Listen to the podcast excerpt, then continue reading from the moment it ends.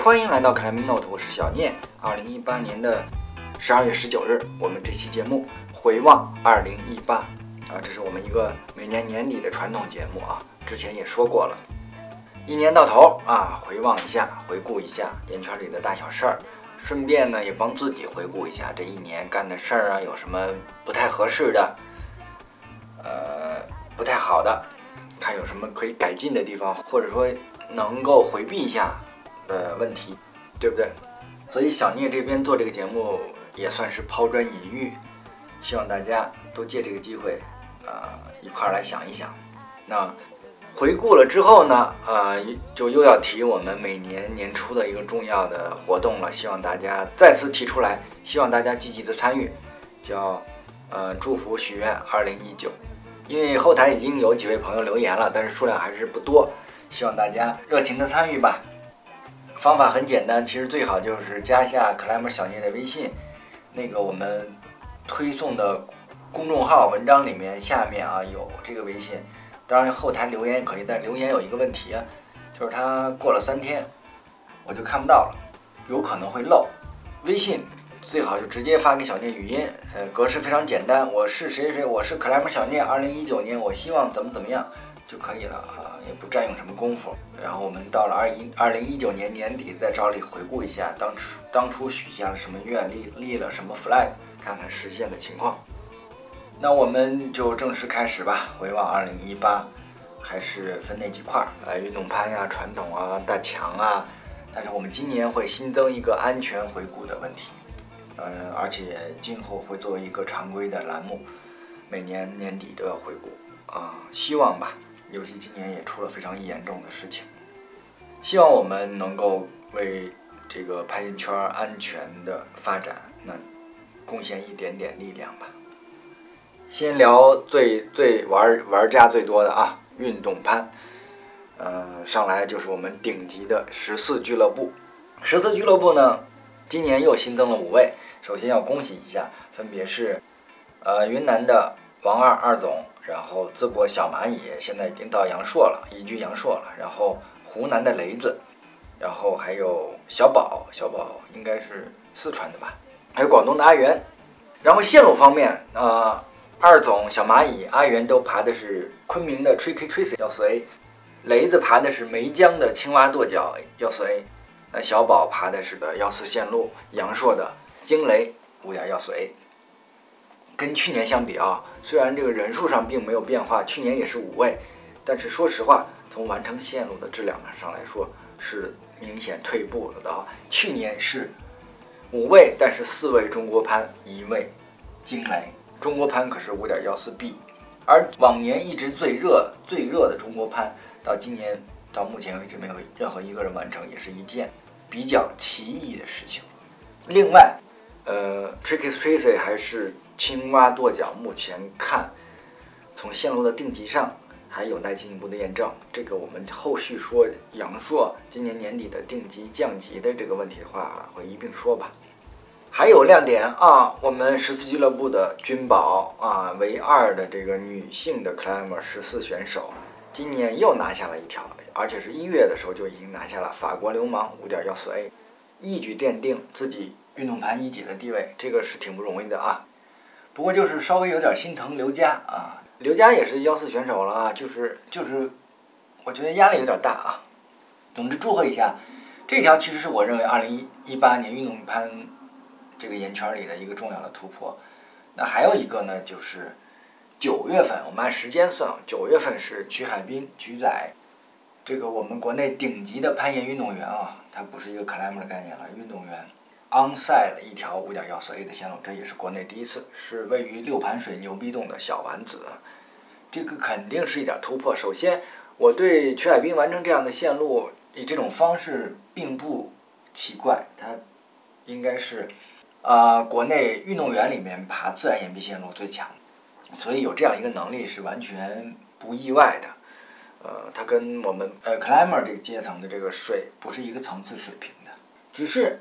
小丸子这个线路也存在一点点小问题，就是太新了，啊，还是有待于后面进一步的验证。但是他的实力，我认为绝对没有问题啊。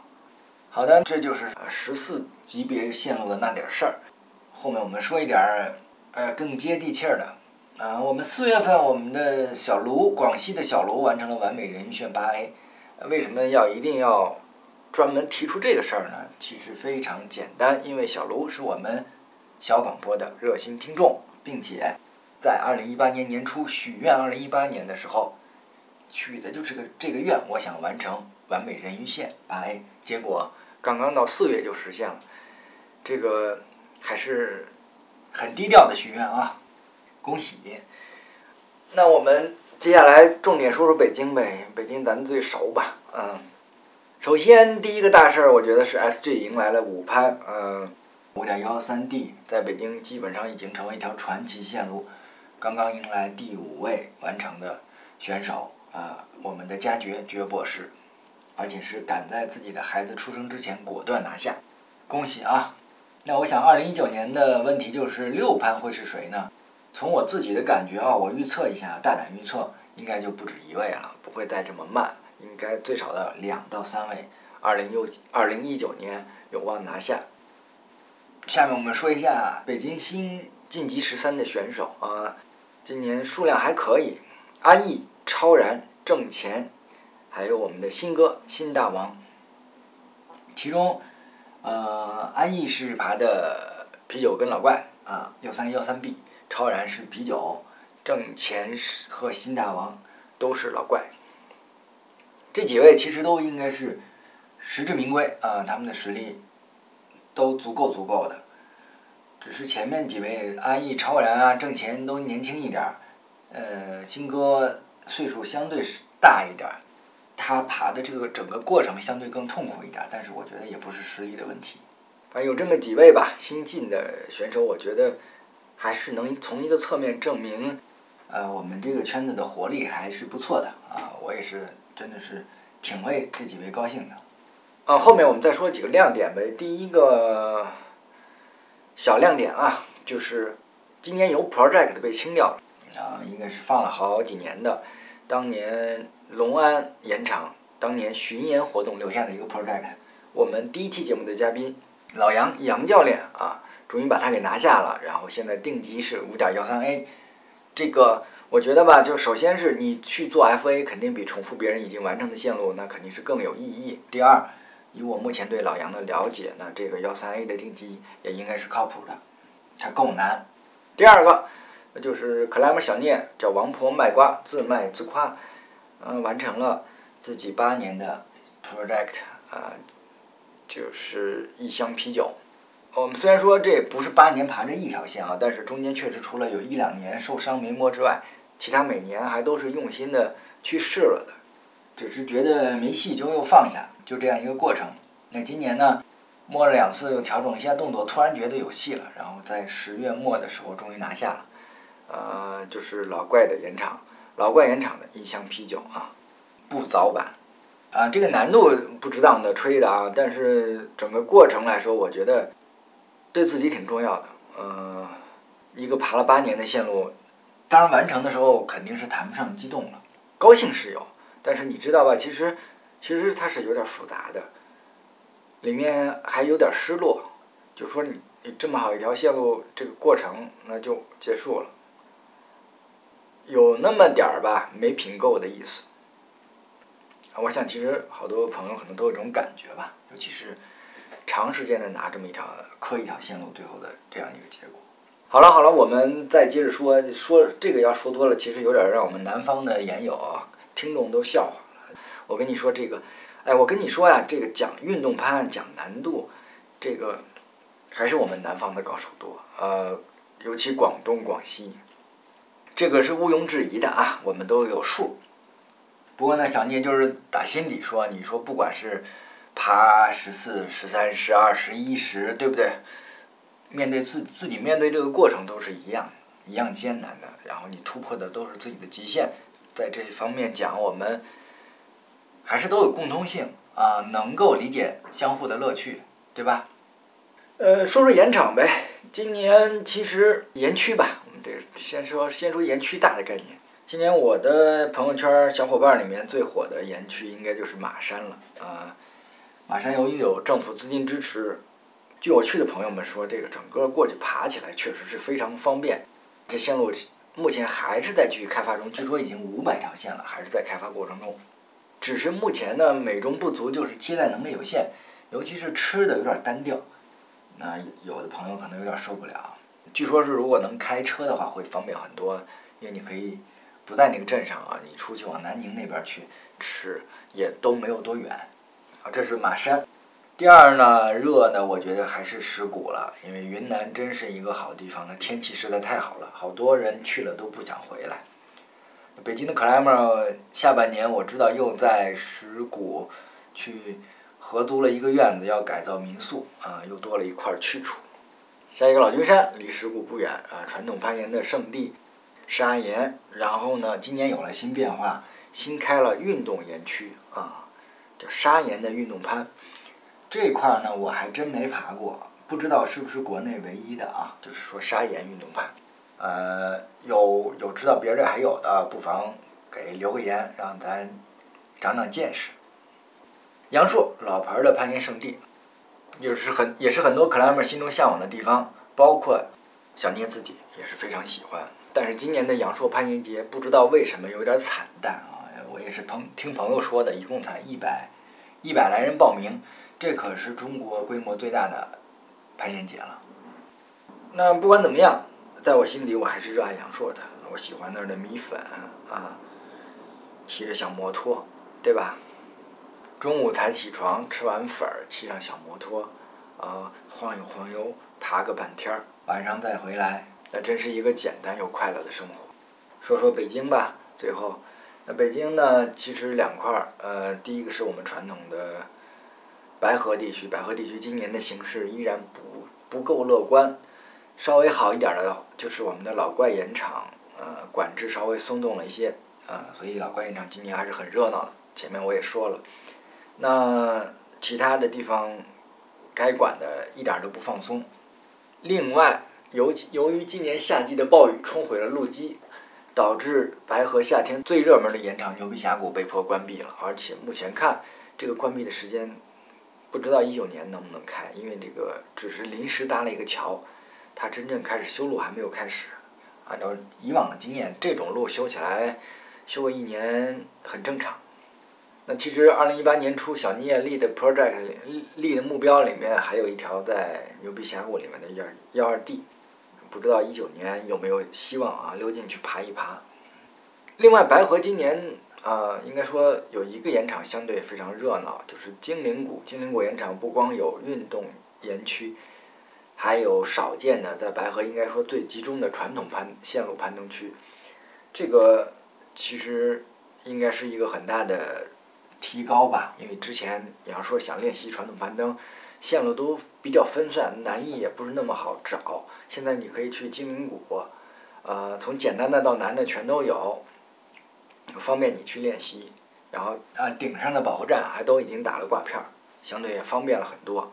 这个就一定要感谢响盘，感谢白河基金的开发啊。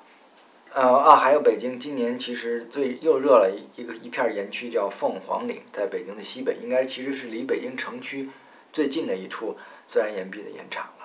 呃，其实凤凰岭线路开发已经有几年了，但是今年我们的草书把它的路书给做出来了，这一块应该是一下子就加，呃，叫叫提高了热度吧。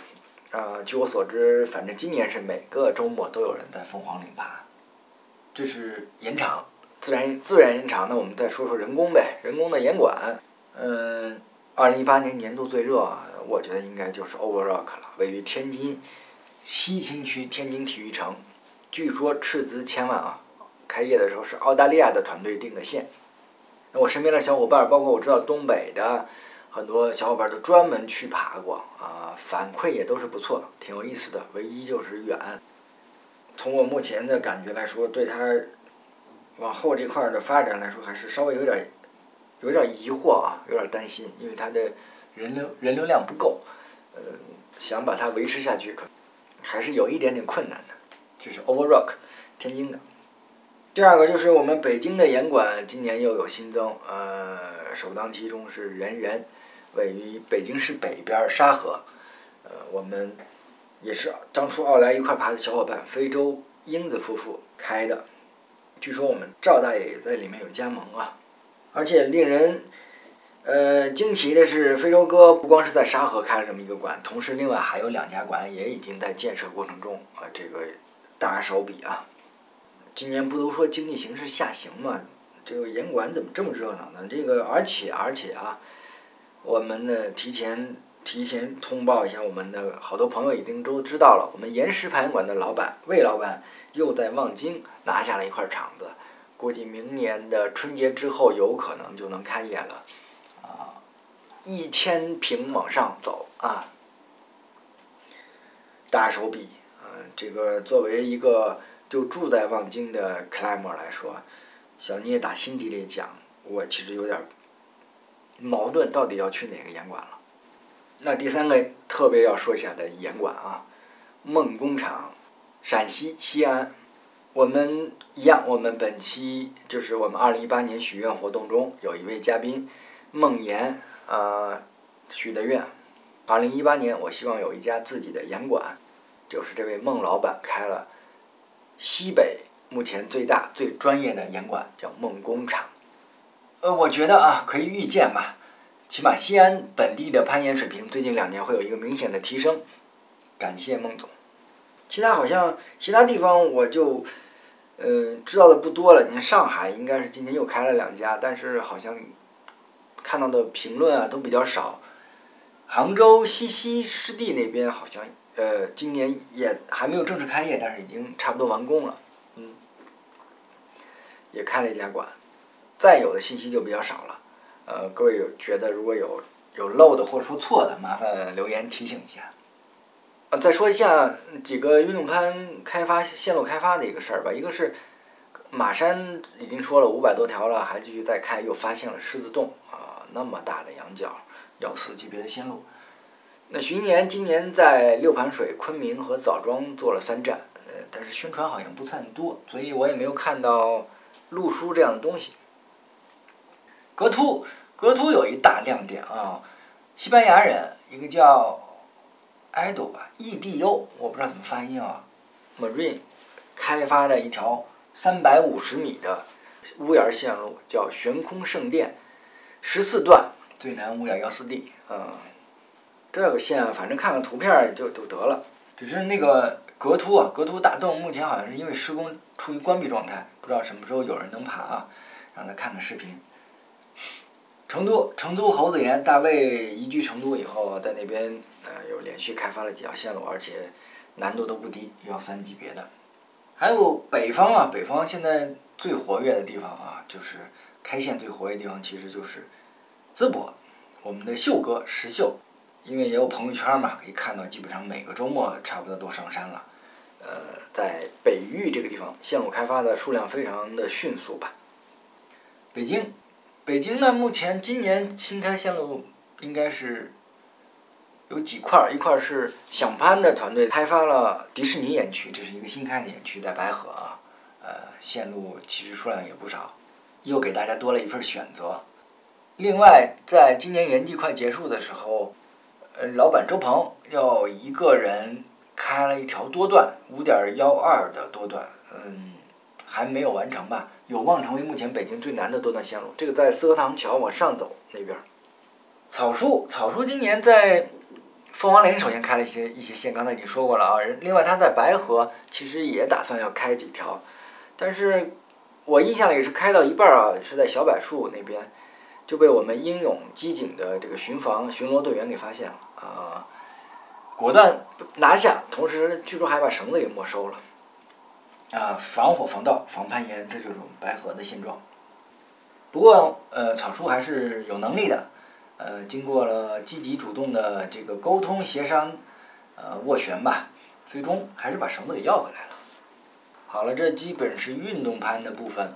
我们说说野外的暴食。抱石呢，那那那在北京今年最热的肯定就是董小姐了，号称为十一的董小姐。这个线路我去过，没爬。虽然没爬，我看了，我也挺喜欢的。呃，石头大石头很漂亮，线路也很美。目前应该差不多有五六位都完成了。那我的感觉就是，就因为这份喜欢，我肯定是愿意去尝试它、爬它。数字这个事儿，你就不要太过放在心上。当然啊，当然你说我我完成了，我就要请这个升级的饭，那我肯定高兴的去，是不是？吃完饭喝完酒，那这事儿降级了，你就别跟我再要饭钱这回事儿。野外暴食其实可说的不多，但是还有就是有一个亮点吧，还有两个亮点都是在境外，一个是阿峰，应该是港风香港的啊，他在是日本完成了一条 V 十三。而且都是一些传统的经典的 V 十三了，相当牛逼。这个港风之前就在阳朔完成过中国攀跟辣饺子，还有九月份的时候，呃，留美的博士，我们去年总结的时候也说过，就是三年 V 十二的那位邹博士，在美国的落基山国家公园也完成了一条经典的 V 十三，实力所致，恭喜！啊，传统攀登，传统攀登今年也是有亮点的。最大亮点，我想大家关注攀岩圈都知道了，防火墙五点幺三 D，这是国内目前最难的传统线路。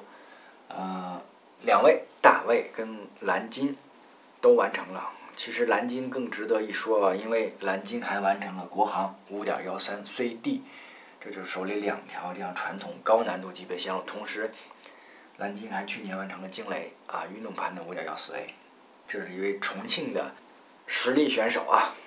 说到这儿，其实呃，顺便说一下这个传统线路的定级问题，因为之前也有朋友跟我一块儿讨论过，它跟运动盘的定级还是差别比较大的，所以在这边就单独提一下。呃，其实因素挺多的，我可能举个例子吧，就比方说你是一个运动盘幺四的选手，你不可能完成不了运动盘幺幺的线路，对吧？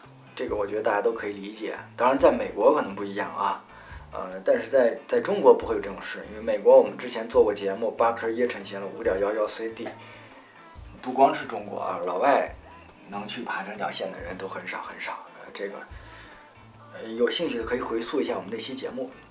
我们说在中国，你是一个幺三级别的选手，你不可能啊，不管幺三幺四，你说你降两个级别，你不可能完成不了它相应的运动攀的线路。但是传统可就不一样，我们的蓝鲸，我们的大卫虽然完成了五点幺三 D，但是我想他们都自己知道，给他一条五点幺零的传统，他不一定能拿下，这是一个传统圈的一个问题。就是，之 说之所以为什么要提这个呢？其实还是为了安全的提示，就是不能，呃，你你以纯这个数字的角度去衡量，如果你。你给你了给了你这种错误的提示引导，然后你只去看这个难度级别，你就去尝试这样一条传统线路，它可能会把你置于一个非常高的风险中，这是特别要提的。原因呢，其实不少，但是有一条，我就简单提一条吧，就是尺寸。我们讲 size 这个问题，因为有缝，每个人缝宽缝细，每个人体型不一样，有的人这个尺寸他待着就特别舒服，有的人待着就特别难，对不对？它有这种情况，我们举一个极端的例子吧，Nose 啊，Yosemite 的这个可美国大强线路里面排名肯定是绝对是排排的最靠前的，应该是鼻子线路有我们的嘉宾 Apple 笨笨两口子前年爬爬的啊啊去年爬的，呃 Nose 线路我觉得好多人都耳熟能详了啊，九百米吧，三十一段这样的一个线路，它的首攀就是。自由攀登，free free 掉的这个，居然是一位女性，Lin Hill 啊，在美国攀登史上也算是一位传奇人物。当然，她最大的这个成绩就是这个第一个做了 free nose 的人，一位女性。我们说她真的就那么强吗？就是说她比同时代的男性的 climber 都要强吗？怎么可能呢？对吧？那你说为什么会出现这种情况？其他人就放着。这么一条标志性的多段，就没有人想去去做这个 free 的尝试呢？其实，啊，我也想不明白。但是我有小伙伴可以讨论去问呢，啊，那那那问完讨论完，其实结果就是很简单，size。Lin Hill 手指应该是细一点啊，比那大糙老爷们儿那手指要细啊，手要小一点，就这么简单。他能放进去，别人放不进去。所以前一段，严点发一篇文章，十五岁的孩子去 free 掉了 nose，那为什么他爹完成不了嘛？十五岁的话，他爹岁数也应该没有没有那么大，在在国外那种传统的有攀登传统的一个一个国家，他爹那个岁数能力也绝对都低不了。但是他爹为什么完不成呢？啊，也基本会有这种原因。我只是举这样一个例子啊。呃，这是传统攀登，我们说的有点多了。接下来 Big Wall，Big Wall 其实今年是相当冷淡的，因为去年我们的何老师在布达拉上受伤，今年照例来说也都是一个小年淡季。首先他就不会出动了，然后另外跟国内大环境有关系，我们四川的双桥沟地区是还是对这个有一定的限制的，华山也基本上是不让爬的，都会面临一个偷灯的问题。啊，今年国内能值得说一下的话，就是《A Better Tomorrow》在盗版言语酒论坛上已经有图了，长度三百八十五米，最高海拔四千五啊，这是算一条，然后从图片上看还可以的线路。另外，九月底二总啊和他的团队在双桥沟的大沟进行了一些尝试，但是确实是天气比较极限，那个雪下的啊。也其实是只收获了一点单段线路和一条一百八十米的多段，呃，有这么个情况。所以整整体吧，我觉得国内目前大强攀登还是处于一个非常弱的阶段。二零一九年会怎么样？我们只能边走边看。呃，我个人觉得吧，我还是更大。二零一九年最大的期待是我们的何博士能不能复出啊？国外啊，就是我们华人攀登圈啊，还是有惊喜的。九月份也是在。美国工作的叫田野跟吴征这两位，拿下了哈夫杜姆西北壁二十三段两千两百尺，就是六百六十米吧左右，这样一个线路。呃，这应该就是 U Yosemite，就是两大标志性线路。那第一个就是前面说的 North，第二个就是这个了，哈夫杜姆的线路。而且这个应该说，在我看过的。国内 Big Wall 攀登报告里面是有一些新的东西。首先，首先我第一次看到有明确提出用了 hook 钩子的，而且它应该是不止一种钩子。我个人也看了一下他的攀登报告啊，唯一觉得稍微有点遗憾的就是他们请了，因为他们那个接近线路有非常长，就是三千尺，一个有一个爬升的一个一个接近线路，他们的背负差不多五十公斤吧，所以他们请了当地的 dirtbag。去帮他们背包，这个略显土豪啊，只能这么说。这是比格沃攀登。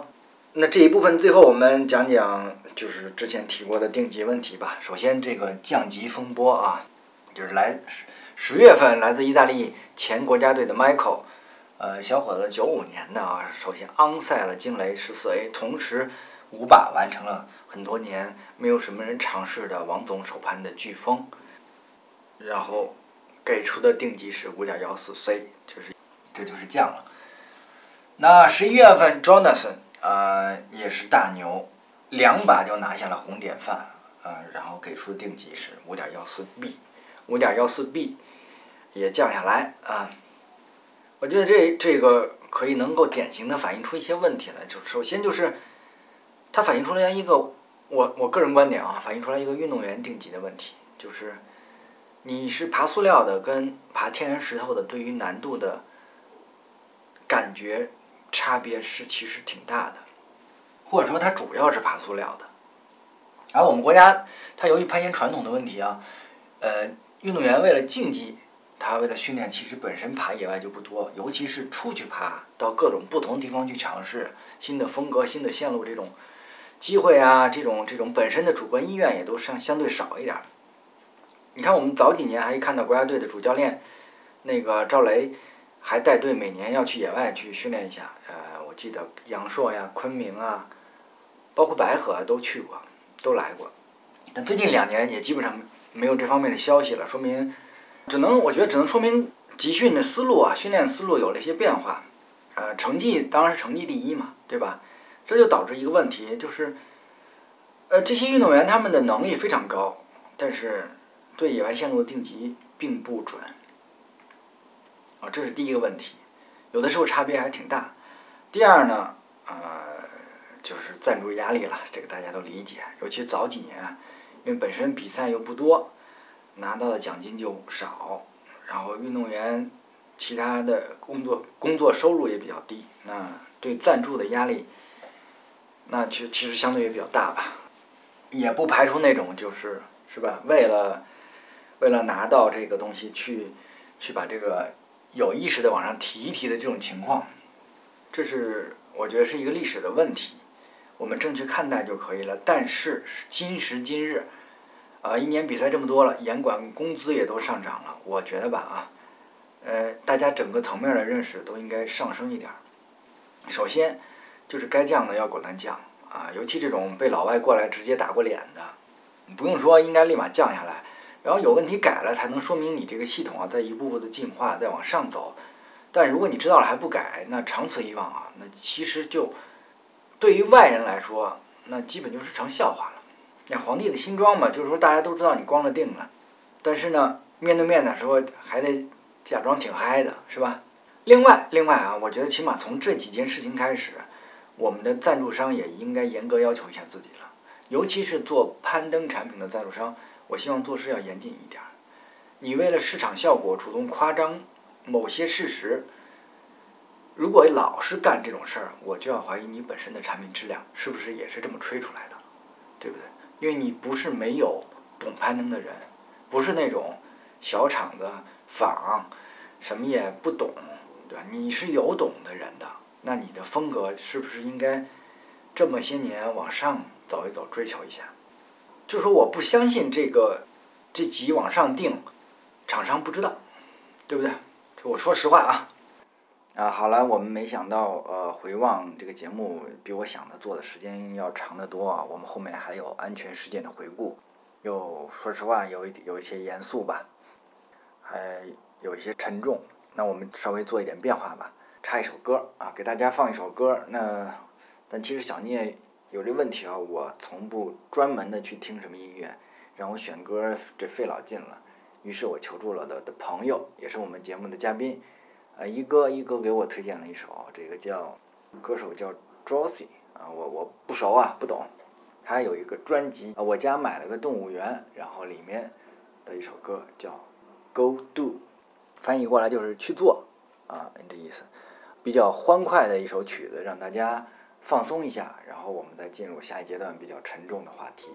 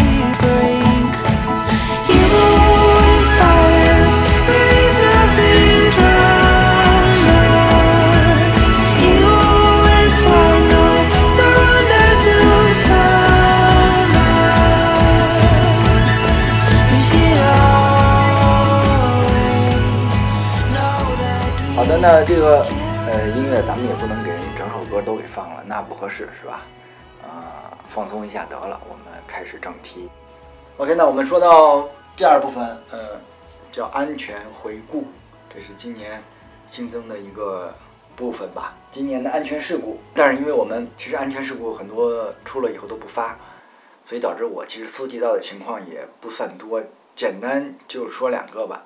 呃，都在十月。首先，这个是在白河有发出来的，白河的戈壁岩场，呃，先锋的人翻过，他是有一个屋檐儿，翻过屋檐儿以后呢，保护员可能比较紧张，给的绳有点紧了，他冲坠以后造成了中摆荡，直接撞伤了，还好吧，就是休息了几天，也能恢复爬了。这个是一个保护员保护员过度紧张这样一个问题，呃，也是经验不足、预判的不够的这样一个问题。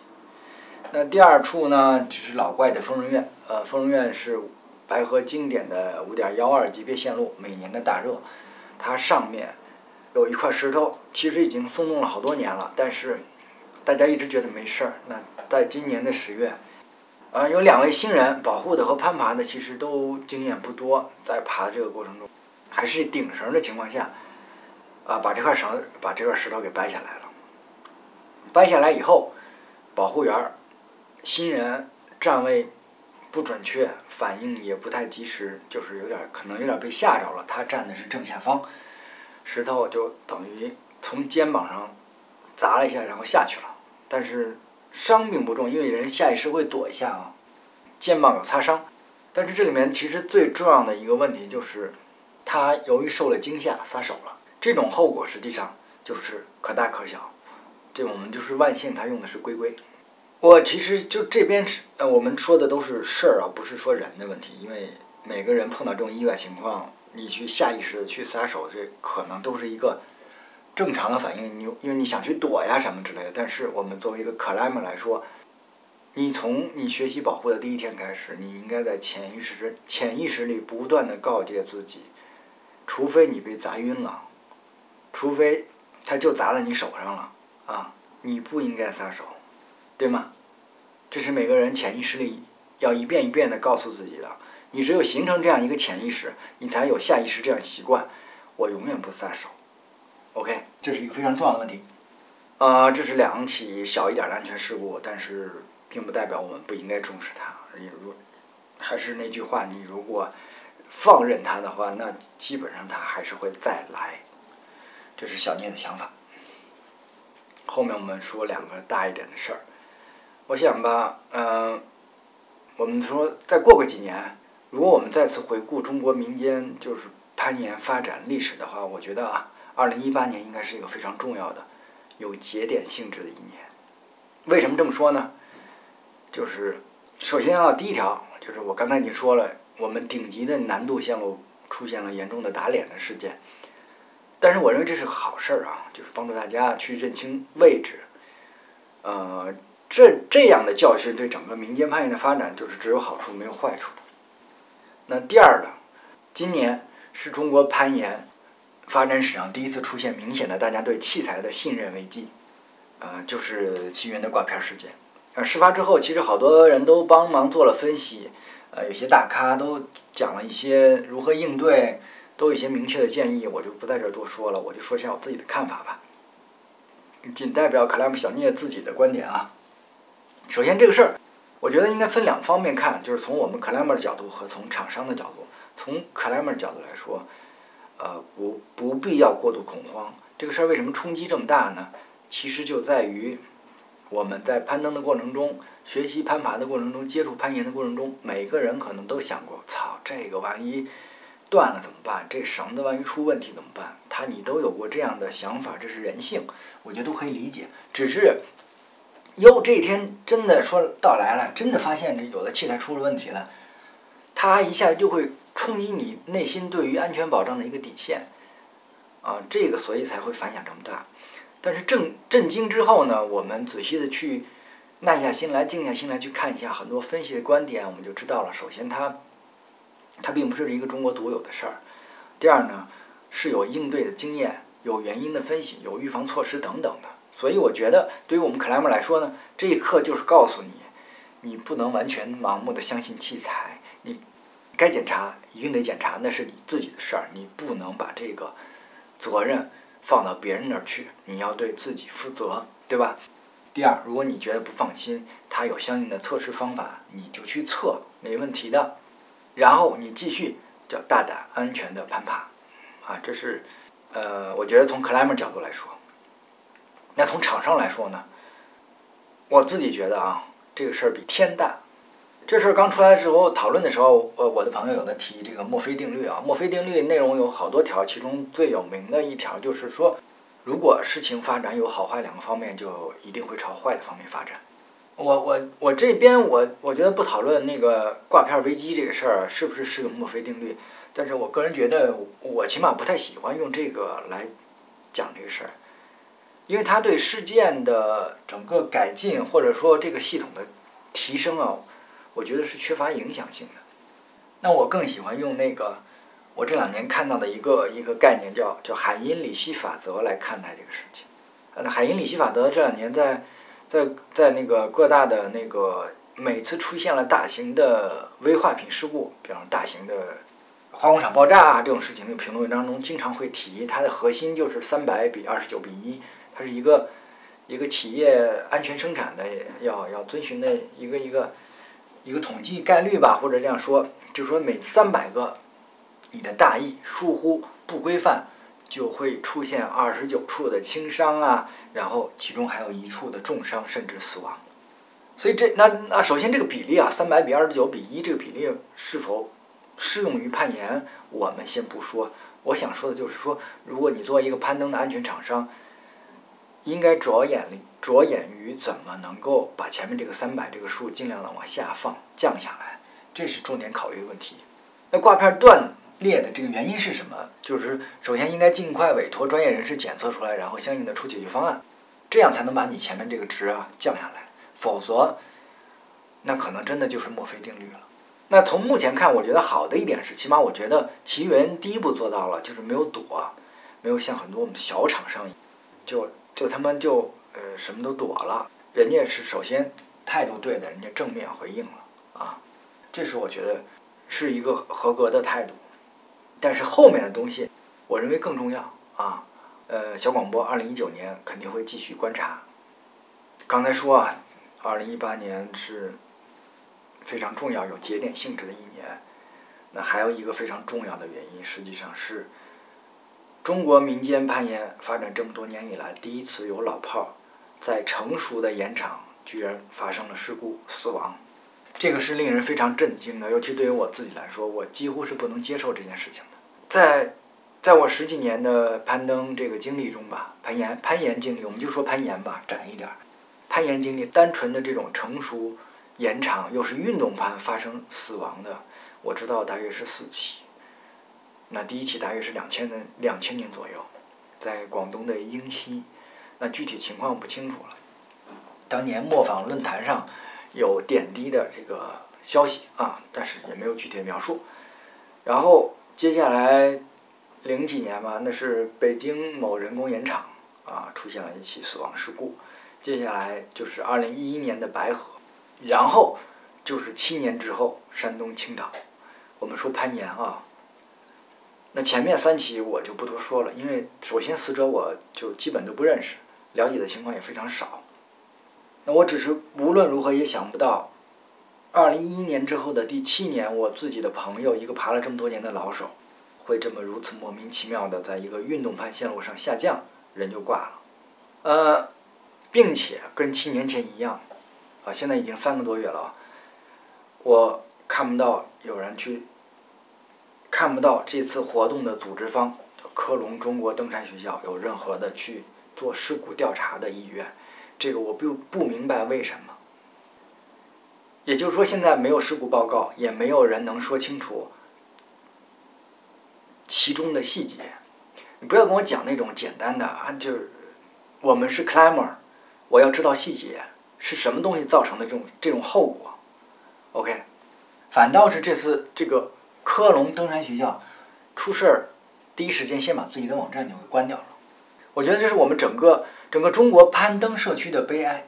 七年前的事故讨论的时候，中国攀登圈的，就是我心目中的大咖啊，资深的老炮儿，M H，在这个二零一三年的时候写过一句话，说攀登水平的含义不光表现在有没有最炫的器材，爬没爬最高的海拔，完成完成没有最难的红点。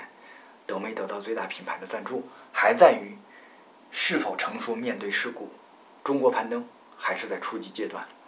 七年，七年过去了，我们这方面有任何的进步吗？好了，咱们不激动啊，我我我争取下来不骂人，好好说事儿。咱们说事儿。首先，我们不讨论事故细节，没有正式的报告出来，都是猜测。我就先说一观察，就是在没有一个正式报告的情况下，我发现网上已经有不少人，我看到不止一个啊，在给这个科隆登山学校洗地。核心的意思就是这事儿是出事儿的人他自己操作不当的问题，学校没责任。我不知道这是一种，这是一种什么样的心态？就是看客嘛，就鲁迅讲的那个杀人去围观那个沾血馒头那个，是不是这种心理啊？就生命这两个字儿对你们到底意味着什么？我先不说这活动是谁组织的，有没有组织责任的问题，我就问问。没有一个事故报告，没有一个细节经过大家的推敲，怎么就有人能把这个责任给判出来了呢？凭什么呢？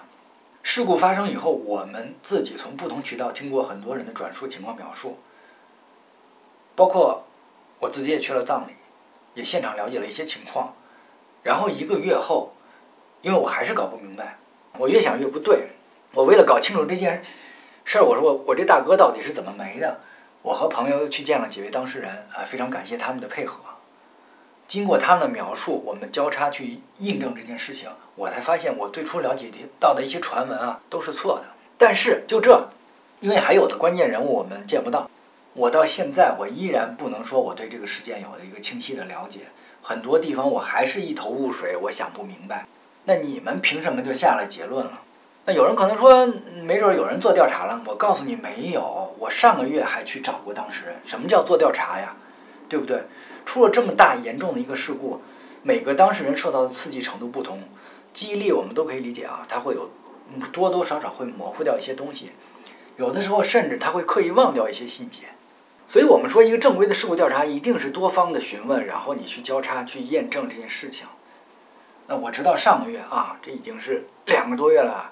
起码科隆方面没有任何人去主动做这件事，所以随着时间的推移，记忆越发的模糊。我真的不知道我还能不能弄清楚这个问题。然后没有事故调查，就凭一些道通道听途说，怎么能给怎么能给一个就死亡事故，怎么就能给这样一个死亡事故定性？我我我想知道什么样的人。曾经科隆学校，呃，登山学校刚进来的时候，我看过他的履历，这些东西确实挺牛逼的，老师挺牛逼的，讲的这个学校历史，也也他妈特别长，对不对？然后相比国内来说，我们的攀登发展水平就是比人低了好多。那我我个人真的是热烈欢迎啊，你进来啊，因为你你有交流才有提升嘛。你有没有资质，其实我不关心，这是国家关心的事儿，是吧？我说，只要你讲的东西好，学员哪管那个，对不对？可是出事儿了呢，出事儿您一关网站就这个德行，怎么跟我们那个国内那个小作坊啊，就是夫妻店那种户外俱乐部那一个德行呢？是不是？这什么先进啊？这高这这高级的这个这个登山学校啊？那你一个登山学校？你连对基本的生命你都不尊重，这么大个事故连个调查报告你都不做，你不对外发布我都可以理解，但你总得调查事故到底是怎么出来的呀？为什么呀？为什么发生这个事儿？然后你网站一关，你先把它抹过去，过三个过仨月，说接着没事儿了，一样出来招生，你这不是，这是韩国牛逼登山学校吗？你这不是我们莆田系医院也就这水平了吧？然后这时候我还看到另一种论点，就是说。这个韩国这登山学校跟中国登山学校两回事儿，对不对？那韩国教练都牛逼着，人家教的是好，这事儿要换韩国教练就没事儿，换中国教练才出的事儿。我我这里啊，我我就明，我现在就明确说一个一个我的观点，而且我百分之百确认，这个韩国科隆登山学校，他教的东西，他不管是攀冰还是攀岩，他有非常大的问题。没错，就是你们觉得很牛逼的那帮韩国讲师给你讲的东西。什么问题我不知道，但是我会看数字，因为我没有去上过他的课。咱们这个登山学校啊，你可以查到啊。虽然网站关了，但是这个网络嘛，你想把所有东西都删掉，也其实有点难。